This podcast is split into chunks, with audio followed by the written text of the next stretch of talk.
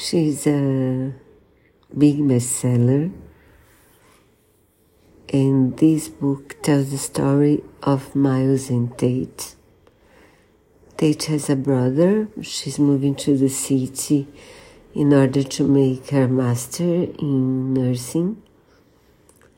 Colin lives in a big building along with a few of his friends, also pilots and Miles is one of the pilots. He's very handsome, and they live in the same floor.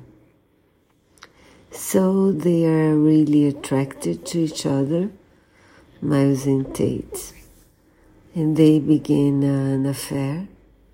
But Miles, from the beginning, tells her that it's only sex. She's not allowed to ask him about his past she's not allowed to wonder about their future together. And parallel to this story, we learn about Miles six years before when he met Rachel at school, and then we'll find out uh, um, along the book how why Miles doesn't want to fall in love again. You know the explanation is not that good in my opinion, and the book is really full of scenes of sex.